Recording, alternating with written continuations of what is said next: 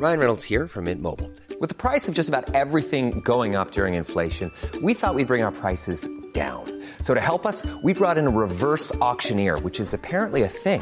Mint Mobile unlimited premium wireless. Ready to get 30, 30, bit to get 30, bit to get 20, 20, 20, bit to get 20, 20, bit to get 15, 15, 15, 15 just 15 bucks a month. So, Give it a try at mintmobile.com slash switch.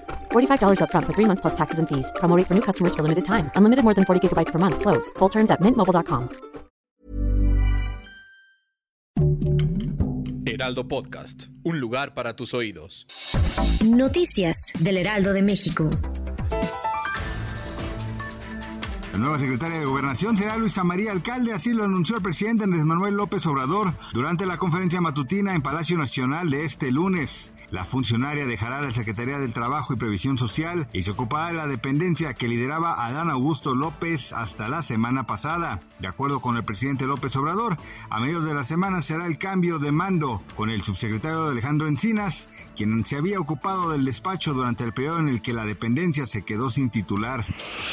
Ahora la tercera onda de calor no solo estará presente en veintitantas entidades de la República Mexicana. Para este lunes 19 de junio, los 32 estados sufrirán temperaturas de mínimo 30 grados Celsius. De acuerdo con el Servicio Meteorológico Nacional, pareceremos una circulación anticiclónica en niveles medios de la atmósfera. En términos concisos, esto se asocia a un sistema de alta presión en el aire que sigue el sentido de las manecidas del reloj.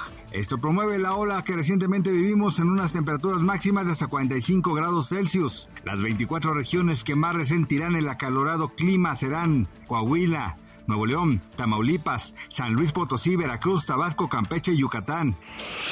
Los temores de una tercera guerra mundial crecen con el último movimiento del presidente ruso Vladimir Putin como una advertencia a los miembros de la Organización del Tratado Atlántico Norte que continúan apoyando al ejército de Ucrania con la entrega de armas y equipo para que sigan haciendo frente al avance del Kremlin dentro de su territorio. El exagente de la KGB aseguró que las Fuerzas Armadas de Rusia ya han colocado armas nucleares tácticas dentro de uno de los países aliados Bielorrusia. El anuncio se presentó meses después de que el mandatario aseveró que en caso de que la nación euroasiática se sintiera amenazada, colocaría el armamento más hacia adentro de Europa.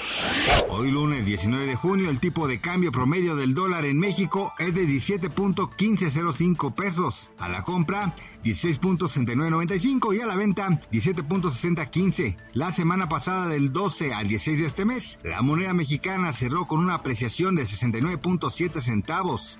Al debilitamiento del dólar, Gabriela Siller, directora de análisis económico de Banco Base, destaca como alguna de las causas del debilitamiento del billete verde el que la Reserva Federal mantuvo sin aumentos la tasa de interés, así como la inflación en mayo en Estados Unidos en una tasa anual de 4.0%, nivel más bajo desde marzo de 2021. Gracias por escucharnos, les informó José Alberto García. Noticias del Heraldo de México.